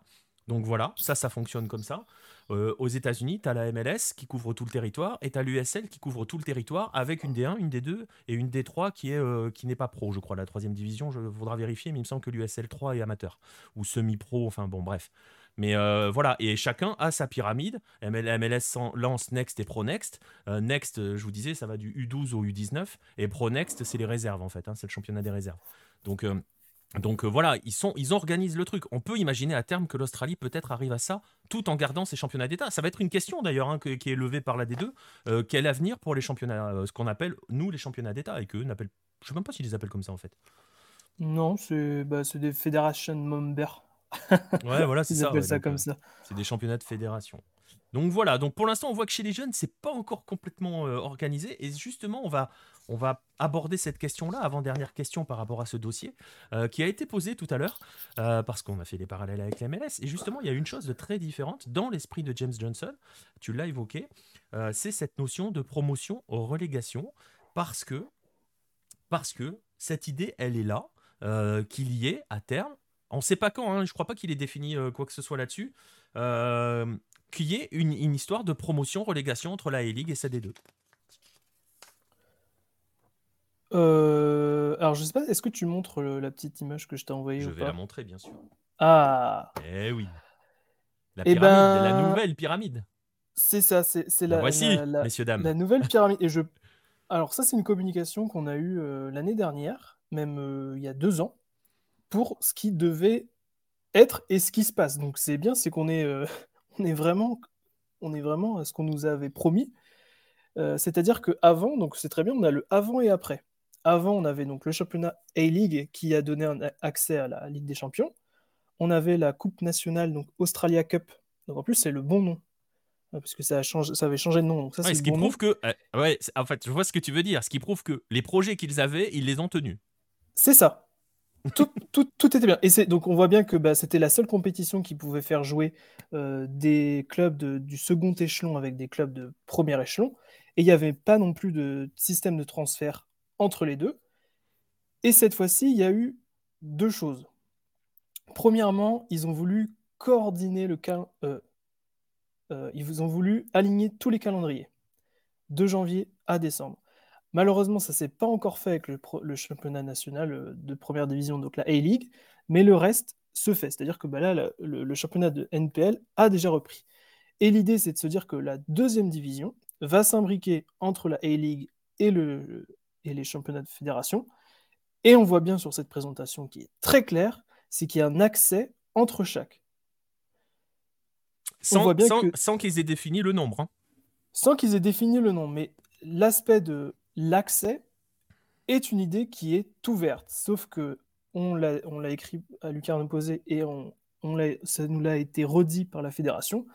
Ça ne sera ouvert qu'à partir du moment où ce sera viable et rentable.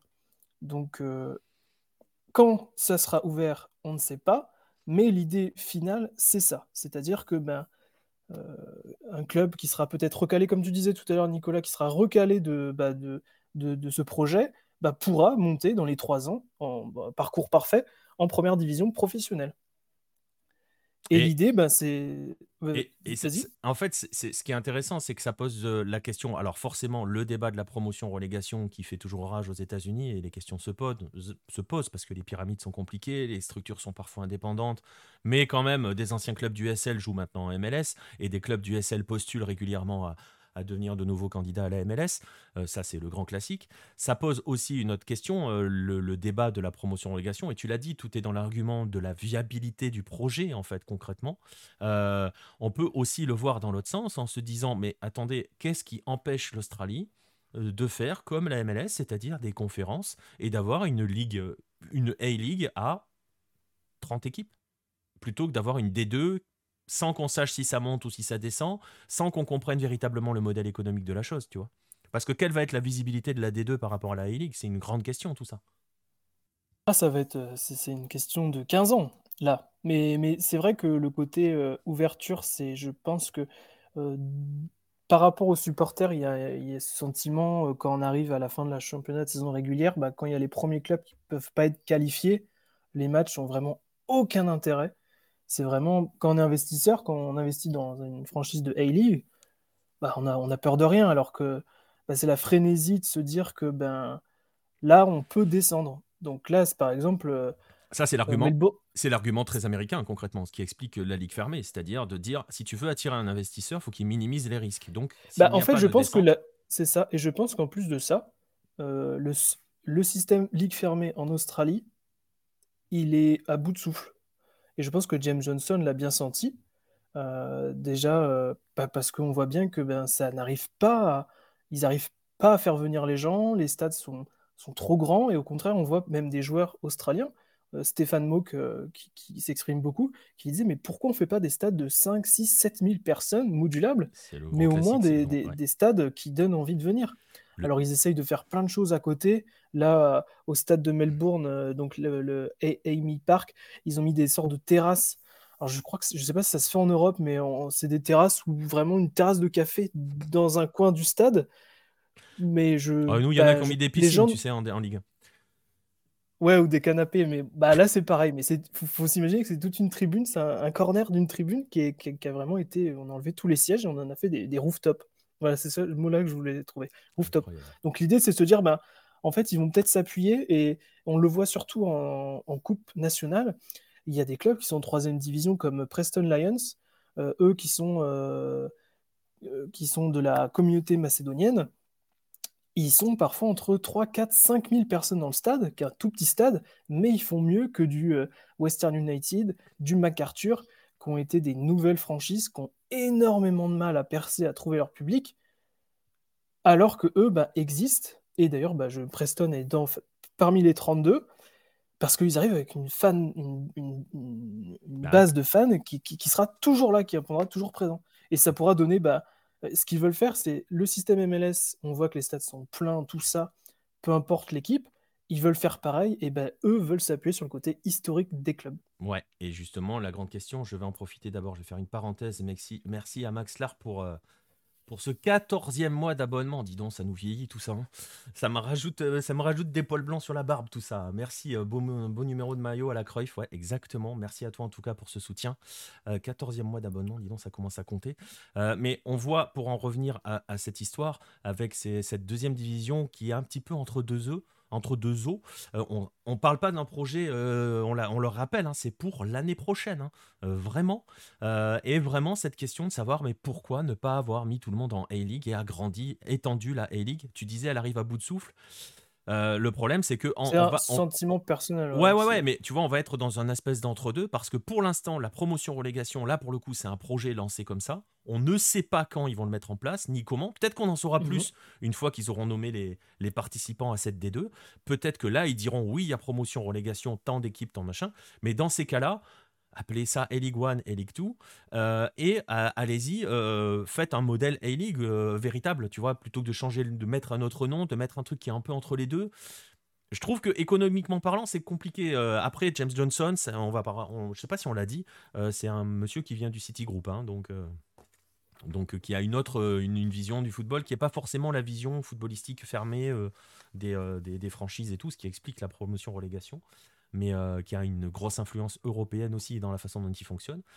Mais voilà, donc ça nous laisse quand même un... Il y a quand même encore des questions bien ouvertes, alors que c'est dans un an cette histoire. Hein. C'est ça. Mais c'est même pas dans un an, c'est presque oui, c'est demain, ouais. an. Euh, On a... Donc, mais je sais pas, tout va, tout va s'imbriquer dans les prochains mois, alors... Euh, on connaît pas trop tout, tout, ce qui va être fait, mais bon, bah là, ça va être se dire, bon, bah, je pense qui on prend, qui on prend pas, quoi. Qui a des projets, parce que là, ils vont surfer aussi sur la Coupe du Monde féminine qui se passe en Australie et en Nouvelle-Zélande. Donc l'idée, c'est de se dire, on va essayer de construire des stades. Et des stades qui soient à la hauteur de, bah, des, influences quoi. Des stades, ouais. Mais c'est la question des stades, c'est une vraie question hein, qui se pose aussi en K-League par exemple. On avait euh, déjà des articles sur Hello là-dessus et euh, le modèle MLS est intéressant là-dessus. Il peut se poser partout dans le monde, hein, même en France où on construit des stades de 40 000 dans des villes où le stade de 35 ne faisait pas le plein déjà. Bref, la bise à tous les Bordelais. Euh, Nostromo qui nous dit il y a quand même une chose qui me turlupine. Et je parle sous le contrôle d'Antoine, mais j'ai entendu je ne sais plus où que les clubs qui vont monter en A-League euh, doivent obligatoirement euh, se doter d'une division féminine pour, euh, pour y arriver. tu veux dire dans la future des deux? Je sais plus, j'ai plus le cahier des charges en tête. je sais pas si tu l'as en tête. Je sais qu'il y a un cahier des charges qui a été plus ou moins donné. J'avoue, je l'ai pas en tête. Alors ça, je pense que c'était plutôt pour les deux franchises quand ils ont ouvert le championnat à 12. À 12. Pour moi, c'est Western United et MacArthur qui devaient avoir une, une, une ligue féminine. Bah, D'ailleurs, cette année, Western United a, ils sont... Elle est là, c'est sa première euh, saison. Euh, mais c'est une excellente question. Je ne sais pas trop. je, euh, crois, je crois que c'est exactement. Je crois que c'est dans le cahier des charges de la A-League, pas de la D2. pour la A-League, tu dois avoir ta, structure féminine. Mais après, d'ailleurs, c'était d'ailleurs un des arguments. Je me rappelle, c'était un des arguments de la franchise de Canberra qui disait mais nous on a déjà la, on a déjà les filles. ils avaient tout. Canberra, ils avaient les jeunes, les filles, mais ils n'avaient pas les garçons. Voilà et on ne sait pas toujours pas pourquoi. Mais, hein. euh, mais ça peut être, ça peut être, ça peut être une condition. Non, mais c'est Nostromo, tu disais, qui, qui, a posé cette question-là. Ça peut être une condition d'accès euh, à la première division. Exactement. Dire, euh, oui, mais dans ces cas-là, tu peux plus mettre en place de système de promotion-relégation. Si tu ah, bah, si, si, ta montée est conditionnée par un cahier des charges différent, euh, bon, bah là, c'est, tu vois, tu es sur un mais, truc un peu, Mais globalement, globalement ces, ces équipes-là ont des équipes féminines parce qu'ils ont des, des, des, des, jeunes, des jeunes filles. Donc, c'est parce que là, le, ce, qui est, ce cahier des charges, c'était surtout pour les nouvelles franchises qui n'existent pas du tout, comme le Western United ou MacArthur qui on leur a dit euh, oui, mais il faut aussi mettre en place une académie, il faut aussi mettre en place euh, euh, des animations, il faut aussi mettre en place bah, une équipe féminine. D'autant que ça entrait, on bouclera là-dessus, d'autant que ça entrait dans le cadre, comme le disait Antoine, la A-League a changé de nom, elle s'appelle A-League Men et A-League Women, dans ce processus global de une seule et même ligue avec des équipes masculines et féminines, mais en gros, on, enlève les genres, façon de parler, tout le monde est mis au même niveau, hein. c'est un souci d'égalité qui est pour le coup très louable. Euh, et appréciable de la A-League. Donc, euh, on ne doit pas avoir des, ligues différentes. Et là, pour le coup, euh, Seul problème. Seul, problème, alors, ils ont, ils ont, ils ont créé, ils avaient créé, alors je sais pas si tu te rappelles. Le championnat combiné le, championnat combiné. Malheureusement, il y a Canberra qui est toute seule dans les équipes féminines et MacArthur qui est tout seul dans les équipes masculines. Mais bah, c'était une promesse. Ils voulaient, ben, ils voulaient que ben, ce championnat combiné soit un titre aussi important que le reste. Et malheureusement, ça a été un petit peu euh, mis sous le tapis. Exactement. On va terminer là-dessus, sur ce passage de la deuxième division australienne. Euh, on va À plus grande échelle, ça sera la toute dernière question, mais je sais que la réponse est courte, donc voilà. Est-ce qu'on peut imaginer à terme, euh, parce qu'on se souvient que d'autres ligues asiatiques, puisqu'on est en Asie, je le rappelle, d'autres ligues asiatiques ont, mis en place des, des deuxièmes divisions avant d'aller jusqu'à la 3, voire la 4. Je pense à la K-League, à la J-League. Est-ce qu'on peut imaginer, est-ce que c'est envisagé à terme qu'il y ait une pyramide encore plus grande en Australie, c'est-à-dire à créer d'autres divisions en dessous de la 1, la 2, et donc voilà, descendre un peu plus? Bah, officiellement, non, parce qu'on l'a vu sur euh, l'infographie de la fédération. Mais après, bah, pourquoi pas? Parce que ça leur permet de contrôler qui vient au départ. Peut-être qu'ils en créeront une et puis ils prendront encore les meilleurs éléments des, du deuxième échelon et qu'ils mettront euh, à la main dans ce troisième cette troisième division. Le, nom est un peu pas top. Mais euh, ben, on, ne sait vraiment pas. Donc le but du jeu, c'est déjà de trouver les prétendants pérenniser et je pense qu'on a, déjà 15 ans de vision avant de passer à autre chose. Voilà. Donc la prochaine étape, ça sera de connaître les élus. On n'a pas de date, hein? Euh, non, dans le, dans, le, dans le calendrier, tout ça, on, pas vu on a des dates d'avancement de projet, mais c'est des noms un peu de projets. C'est pas, on nous dit pas 26 septembre, il y a les noms, 30 euh, septembre, euh, le nom commercial. C'est des avancées de projet en fait. Ouais, voilà. Donc voilà, on va dire on va dire qu'il y aura de véritables avancées en septembre. Il va falloir de toute façon aller très vite parce qu'on le rappelle, c'est pour mars 2024, c'est-à-dire demain matin, concrètement.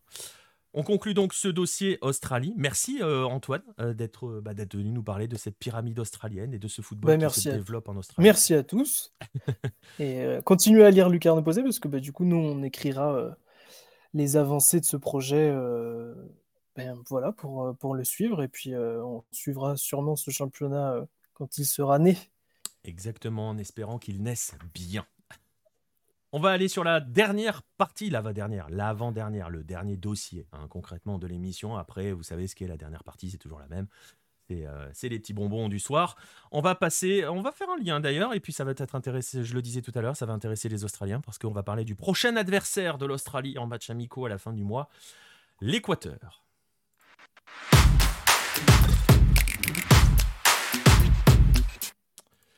Parce que c'est l'une des euh, autres informations de la semaine. Euh, de la semaine, hein, euh, l'Équateur a enfin, enfin un nouveau sélectionneur. Hein, il y en a deux qui sont tombés coup sur coup parce qu'il y en avait deux qu'on attendait. le Venezuela qui a, avec après le départ de Peckerman pour des raisons, voilà c'est le Venezuela et c'est Peckerman parce qu'il y a un entourage assez particulier, mais on va pas parler de tout ça. On va parler donc de l'autre, euh, celui qui était intéressant dans le sens où on parle d'une énorme puissance et je vais en parler dans un instant.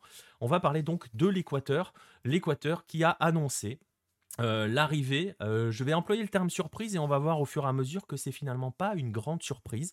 Ça, voilà, mais c'était impossible à prévoir. Hein. Ça fait malin, euh, genre on l'avait vu venir, mais bon, pas vraiment. la nomination de Félix Sanchez Bass, de son nom complet, Félix Sanchez, à la tête de sa sélection. Euh, qui est Félix Sanchez? Ça doit vous dire quelque chose. Vous l'avez probablement vu il n'y a pas très longtemps parce qu'il était à la Coupe du Monde. C'était le sélectionneur du Qatar. Félix Sanchez, il a 47 ans. Euh, il a commencé par s'occuper des jeunes. On va faire un petit peu son parcours. Il a commencé par s'occuper des jeunes au Barça. Il y a beaucoup de mots-clés qui vont être utilisés parce qu'ils sont importants. Euh, et ils vont revenir assez euh, souvent et ils vont permettre d'expliquer sa nomination et le cheminement qui arrive à sa, nomination. Il s'est occupé du Barça entre 96 euh, et 2006. Et en 2006, donc, eh ben, il a quitté Barcelone pour s'installer au Qatar où il a rejoint, il a rejoint un projet qui s'appelle l'Aspire Academy. Retenez bien le nom, il va être très très présent. Il s'est d'abord occupé des U19, euh, puisqu'il a pris les sélections de jeunes du Qatar au sein de la Spire Academy, et donc des sélections euh, nationales. Il s'est occupé des U19 au Qatar, avec qui il a décroché la première Coupe d'Asie de la catégorie avec ces joueurs-là. Au sein de ces joueurs-là, on va en nommer quelques-uns que vous avez croisés il n'y a pas longtemps à la Coupe du Monde, euh, Akram Afif et Almoez Ali, que tous les supporters, que tous les suiveurs de football asiatique connaissent, hein, parce que parce que pourquoi? Bah Parce que il les a suivis en U19, en U20, euh, en U23. En U19, d'ailleurs, euh, Félix Sanchez n'a pas perdu un seul match hein, avec la sélection qatari. Euh, il est troisième de l'Asian Cup de la catégorie U23 en 2018. Il est battu en demi-finale au tir au but par le Vietnam. Et pour être troisième, il bat la Corée du Sud de Baptiste. Et donc tous ces joueurs-là, il les a suivis parce qu'il les a formés jusqu'au bout pour les amener au fameux processus Qatar 2022 qui était de fabriquer cette sélection pour 2022. On en a déjà beaucoup parlé sur Halo, cette sélection qui était finalement prête beaucoup trop tôt parce qu'elle a marché sur la Coupe d'Asie en 2019. je crois que c'était un truc genre 19 buts marqués, un seul encaissé sur toute la compète sa première Coupe d'Asie. Et on a vu ensuite ce que ça a donné euh, à la Coupe du Monde, où on l'a vu, on, on la voyait hein, depuis euh, un moment s'essouffler un petit peu. Mais bref, cet homme-là a mené un travail à très long terme avec des jeunes qu'il a suivis euh, sur une dizaine d'années pratiquement. qui est le sélectionneur du Qatar désormais C'est une très bonne question, j'ai pas vu. Je chercherai. Je sais pas du tout, Raph. Bonne question. Si quelqu'un sait dans le chat ou si quelqu'un peut chercher, c'est une très bonne question. J'ai pas regardé. voilà, donc c'est quelqu'un qui a travaillé avec des jeunes dans un processus de développement sur la durée. Hein, vous voyez où je veux en venir. Et surtout, il y a un mot-clé. Il y a un mot-clé, et c'est pour ça que je n'ai rien dit au hasard. ah oui, c'est euh, Kéros Nostromo qui a, qui, a, qui a pris le, le Qatar? Ok, très bien. Pour Félix Sanchez et sa nomination, rien n'est forcément lié au hasard il y a le mot-clé à retenir, l'Aspire Academy. Pourquoi? Parce que, et on en a déjà parlé, mais on va prendre un petit peu le temps de rappeler les faits, parce que tout le monde ne le sait pas forcément. On l'a écrit sur Hello, mais euh, les écrits euh, euh, parfois s'oublient. Qatar et Équateur ont des liens très très proches et c'est une association qui est symbolisée forcément, forcément par un club en particulier. Ce club, bien évidemment, c'est Independiente del Valle ou del Valle, vous prononcez comme vous le voulez, soit à la Platense, soit à la, plus euh, à la, sud-américaine plus classique, on va dire. Independiente del Valle, le club équatorien, qui, je vais faire un petit peu son histoire, a été fondé en 1958 sous le nom d'Independiente José Terran qui franchement était un anonyme hein, du football équatorien, euh, qui survit en seconde division en, 2000, en, 2000, en, 2000, euh, en 2007, pardon, euh, et qui est repris à ce moment-là par un homme, Michel Deller. Michel Deller, c'est le propriétaire de les franchises KFC hein, en Équateur, si vous voulez savoir. bref, et lui, il arrive avec un modèle qui va être basé sur la formation. Il veut créer, voilà, il veut arrêter de, de mettre de l'argent sur des joueurs. Il veut former, en gros, le futur de l'Équateur. Il veut former la jeunesse. Et donc, ils vont mettre en place euh, toute une stratégie, euh, toute une politique de, formation et de scouting. Euh, ils vont par exemple nouer des liens avec les clubs de la province d'Esmeraldas, qui est au nord du pays, qui est celle qui fournit tous les plus grands talents du football, du football équatorien. Donc une des del Valle a une priorité de recrutement chez les U12. donc s'il y a un U12 qui performe dans cette, dans cette région, ils peuvent l'attirer dans le club. Donc voilà, ils ont mis ça en place. Et ils vont utiliser un modèle pour s'inspirer de tout ça. C'est le modèle Barcelone et c'est le modèle développé par l'Aspire Academy qui s'inspire aussi de ça et qui a attiré d'anciens membres de la Masia. Et donc, ils vont nouer des partenariats, ils ont noué des partenariats avec l'Aspire Academy dès 2015, Independiente del Valle. Vous le voyez, je vous le montre euh, ici. Ils mettent en place une alliance stratégique sur trois ans avec des échanges entre le club, le centre de formation, et, euh, et l'académie au Qatar. Les jeunes sont envoyés au Qatar pour aller faire des stages. les entraîneurs sont formés au sein, euh, suivent des formations au sein de la Spire Academy parce qu'il y a des formations pour entraîneurs qui sont, euh, qui sont menées par, par des grands, grands entraîneurs mondiaux, hein, concrètement. donc il y a, y a, tout cela qui est mis en place dès 2015. Parallèlement à cela, le club décide d'investir en masse sur ces, jeunes. Il y a un salary cap chez les pros. Euh, je l'en avais déjà parlé. Hein. il y a 30% du budget du club de l'époque qui ne sert qu'au centre de formation. Ils ont créé et ils ont construit euh, leur propre centre de formation, inspiré euh, de l'Aspire Academy. Alors, je peux vous montrer une image de l'Aspire Academy, mais on est sur une autre dimension quand même. C'est pas ça. Hein. Voilà, ça c'est l'Aspire Academy. Independiente del Valle, c'est un peu plus petit, forcément. Euh, mais surtout, surtout, des hommes. Des hommes qui sont arrivés au club. En 2018, euh, Roberto Olabe, qui était le directeur de l'Aspire Academy, est arrivé pour diriger les équipes de jeunes pour chapeauter les équipes de jeunes du club d'Independiente del Valle. C'est lui qui fait venir Miguel André Ramirez, qui décroche la Sudamericana 2019. Miguel André Ramirez, euh, à l'époque, il a un adjoint, euh, il a Ouais, c'est ça. Il a un, euh, un adjoint. Alors, Miguel André Ramirez, pardon, voilà, je retrouve l'ordre de mes phrases. il était l'adjoint de Félix Sanchez à l'Aspire Academy chez les U19. Il s'occupait des U14 au sein de l'académie. Et Miguel André Ramirez a eu un adjoint euh, lorsqu'il est arrivé à Independiente del Valle, qui s'appelait Martin Anselmi, l'homme qui vient de décrocher la deuxième Sudamericana. Donc vous voyez quel est le lien entre Independiente del Valle, le Qatar et par la Spire Academy, et vous voyez à quel point cette influence qatarienne sur le développement du football euh, dans ce club a été importante et a surtout porté ses fruits. Et c'est probablement pour cela la suite logique de tout cela, parce que le modèle Independiente del Valle s'est imposé au pays. Les autres clubs sont les autres clubs qui ne le faisaient pas forcément se sont mis tous à le faire. Et la question, c'est évidemment de savoir s'il y a eu de véritables résultats. Pour le football équatorien, je vais juste vous les nommer, je les ai notés parce que c'est quand même important de toujours les retour reposer, de bien comprendre de quoi il est question. En 2019, Independiente del Valle gagne la Sudamericana sur leur parcours, ça va faire plaisir à Pibe Volante. Ils ont tapé Independiente, ils ont tapé le Corinthians et ils battent Colonne en finale. Euh, pendant ce temps, il y a deux clubs euh, équatoriens en huitième de finale de la Libertadores. C'est la meilleure performance de club derrière les Argentins et les Brésiliens. La Liga de Quito va en quart. En 2020, il y a trois clubs équatoriens en huitième de finale de la Libertadores. C'est une première dans l'histoire du pays. En 2021, Barcelona tombe en demi-finale de la Libertadores après avoir tapé deux fois Santos qui était le finaliste alors de le, finaliste en titre, si ça peut se, dire comme ça. Euh, ça fait mal, mais ça joue dit l'arbitre. Ah, voilà, j'y peux rien. Hein. Et donc ils avaient tapé deux fois Santos. Ils avaient tapé une fois Boca et ils avaient fait match nul à la Bombonera. Ils avaient tapé Vélez ils, ils tapent Fluminense. Ils vont en demi-finale. La LDU est en quart de finale de la Sudamericana et tombe face au futur vainqueur, euh, pendant qu'Independiente del Valle, lui, est tombé en huitième de finale, éliminé par le futur finaliste. Et en 2022, donc, euh, Independiente del Valle a gagné la Sudamericana et vient euh, face à Sao Paulo et vient de gagner la Recopa face à Flamengo. Ça, c'est au niveau des clubs. Et ça, ça a transpiré chez les jeunes, parce que les jeunes d'Independiente del Valle sont absolument partout.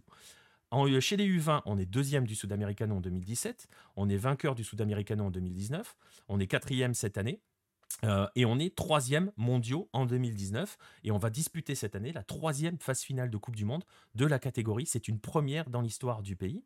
Les U17, eux, ont disputé deux des trois dernières Coupes du Monde dans leur catégorie. Ils en avaient disputé que trois entre 1985 et 2015. Et si vous voulez voir à quel point c'est important euh, ce que Independiente del Valle et ce qu'a fabriqué Independiente del Valle, euh, je peux vous citer des clubs, hein, des, joueurs pardon, qui sont passés par, euh, par ces sélections-là.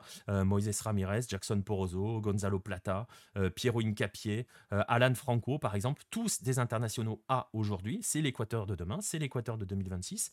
Et donc, vous comprenez pourquoi on est sur un modèle qui a été clairement fixé, pourquoi on est donc allé chercher euh, Félix, euh, Félix Sanchez parce que on va installer le modèle, euh, le modèle Aspire Academy Independiente del Valle à l'échelle de la sélection. si vous allez sur le compte Twitter de la fédération, il y a un clip vidéo qui annonce l'arrivée de, de, Félix Sanchez dans lequel il est clairement expliqué qu'il voulait un entraîneur, un sélectionneur qui avait une vision à moyen terme et surtout à plus lent, à plus à spectre beaucoup plus large pour s'intéresser sur le développement de euh, cette sélection. Vous comprenez tout de suite qu'on va appliquer ce modèle aux sélections, à toutes les catégories d'âge des sélections. Attention à l'Équateur. La grande question, c'est de savoir si ça peut fonctionner. Ça, c'est euh, les résultats et l'avenir nous le dira. Si ça va durer aussi, normalement, il n'y a pas de raison. On a vu que Félix Sanchez est capable de travailler sur du très long terme au sein d'une sélection. On va voir comment il va placer ses hommes et comment il va organiser tout cet Équateur. Ce que l'on peut dire, euh, c'est que euh, cet Équateur-là, qui était déjà très très excitant, et vous m'avez probablement lu plusieurs fois sur Hello ou entendu dans plusieurs lives dire que le véritable danger pour euh, les autres, en, en, Amérique du Sud notamment, et à peut-être à plus grande échelle, c'était 2026 avec cette formation-là, avec ce qui arrive derrière. Euh, c'est très très très excitant sur le papier. Euh, on va voir jusqu'où il va euh, amener cela. On va rappeler quand même que donc Félix Sanchez avait développé des joueurs au Qatar pendant plusieurs années, les a amenés jusqu'au titre en, en Coupe d'Asie, pardon.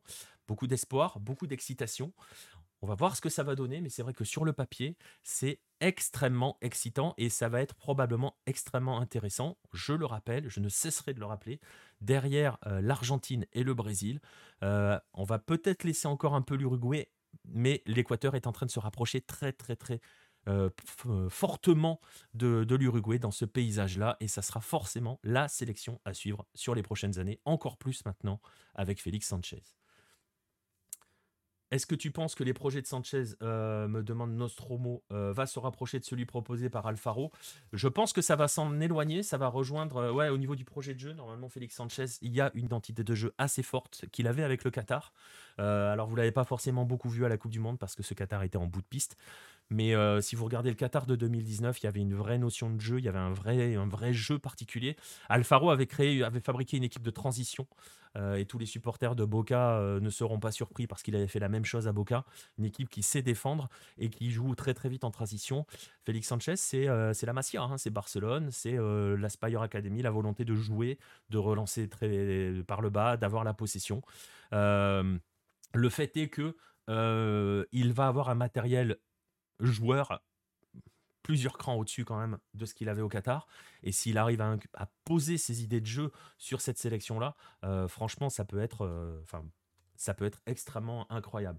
Sur le papier, ça ressemble vraiment à une, superbe idée. Ouais, exactement, Pivet Volante. Moi aussi, j'ai très très hâte de voir ça. J'étais déjà très très impatient de voir la suite parce qu'on va rappeler que l'équipe d'Équateur que vous avez vue à la Coupe du Monde 2022, elle était très très jeune, hein, Incapi à 21 ans. Hein. Donc, euh, équipe très. Moïse Ramirez, dont je viens de parler, il a 21 ans aussi. Donc, euh, c'est une équipe très très jeune. Euh, attention, attention à l'Équateur et ouais, beaucoup d'excitation à venir sur cette sélection. Et en tout cas, bah forcément, hein, c'est un peu ce que l'on dit à chaque dossier. On suivra ça avec attention. Je sais pas. je sais pas si si du côté, si ça se verra vraiment sur la première sélection euh, du côté de l'Australie, on va voir déjà qui il va appeler, comment il va construire sa sélection à la fin du mois sur les matchs amicaux face à l'Australie sachant qu'il y a d'autres impératifs à prendre en compte, même si c'est une fête FIFA. Mais euh, voilà, à suivre, à suivre, à suivre, encore plus avec attention ce qui se passe en Équateur. Continuez de suivre ce qui se passe en Équateur parce que c'est hyper intéressant. Et n'hésitez pas à regarder un peu euh, des matchs de foot équatorien parce que c'est aussi hyper intéressant sur le. Sur le terrain, euh, je vous renvoie vers la vidéo que l'on a fait dans le précédent 9-10 sur les moyens de suivre ces championnats-là de manière légale. Là, c'est payant, mais ça sera légal. Voilà, on arrive quasiment au terme. Euh, c'est Carlos Queiroz, ouais, le sélectionneur du Qatar. Merci euh, à ceux qui ont fait la, recherche. Euh, on suit. tu vois, je l'avais zappé que Queiroz était arrivé au Qatar. Ou alors je l'ai vu, mais j'ai oublié. Bref, on verra. Ça risque d'être très différent de Félix Sanchez, hein, pour le coup. il, va falloir se, mouiller un petit peu la nuque hein, du côté des Qataris.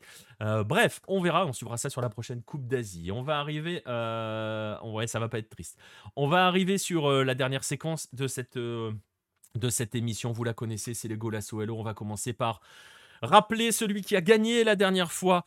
Il était euh, mexicain, euh, c'était Brian Lozano, avec euh, l'Atlas face à l'América, cette petite frappe tout en finesse qui est allé nettoyer la lucarne opposée Messi pour la dédicace, qui a fait presque la moitié des votes, hein, 40, presque 45% pour cette petite merveille de but. Voilà, je vous laisse le dernier ralenti. Euh, il va être l'heure donc de découvrir la nouvelle sélection. Euh, ouais, le bijou, exactement. Vous avez l'air d'aimer euh, les frappes lointaines. Et eh bien alors vous savez quoi, préparez-vous parce que cette semaine, c'est que de la frappe lointaine et je vous invite, si vous écoutez un replay, si vous êtes sur une plateforme de podcast, à vous rendre sur la chaîne YouTube pour voir ça. Vous allez avoir une semaine pour voter, ça va se passer donc sur Twitter et sur Discord. Choisissez l'un, l'autre ou les deux, hein. vous pouvez spammer comme vous voulez. C'est très dur cette semaine, c'est dur chaque semaine, on essaye. Là j'ai vu qu'il y avait une thématique frappe lointaine, j'ai choisi que de la frappe lointaine. On va arriver au bout de cette émission. Ça va être l'occasion pour moi. Alors, mes deux compères sont partis, l'un dormir, l'autre dormir aussi d'ailleurs. C'est pas les mêmes heures, mais voilà, ça fatigue hein, d'être sur Hello, il paraît. Il y a des gens qui vieillissent et il y a des gens qui dorment. Bref, on arrive au bout de cette émission. On arrive au bout de ce 9-10. Je crois que c'était le 35e. Euh, je vais vous remercier, vous, d'avoir été présent, euh, toujours à animer le chat, euh, à nous suivre, à avoir claqué vos follow, certains à avoir claqué le sub, comme on dit. Ça, fait toujours plaisir, tout ce soutien. Je sais qu'on est plus très loin. On est en train d'approcher des 500 followers sur Twitch. Donc ça fait plaisir, c'est cool. N'hésitez pas hein, à suivre, à suivre la chaîne sur Twitch et sur les autres plateformes, à suivre sur les réseaux sociaux. On va vous donner rendez-vous pour un prochain 9-10 lundi prochain à 21h avec d'autres dossiers, bien évidemment. D'ici là, au moins deux lives samedi soir, la soirée nord-américaine, la soirée MLS, peut-être un peu de Mexique, j'ai pas encore regardé le programme, mais soirée MLS pour sûr. Et dimanche soir, euh, une soirée Sudam. Bon, c'est Boca, hein. donc euh, je suis pas sûr. mais si, allez, on se retrouvera quand même dimanche. Samedi soir et dimanche soir pour les deux prochains lives, et sinon lundi prochain pour le prochain 9-10. Merci à vous tous d'avoir été, présents. Et à très bientôt. Passez bien votre semaine à mater du foot. Et on se retrouve donc pour un prochain live ou pour le prochain 9-10 la semaine prochaine. Salut tout le monde.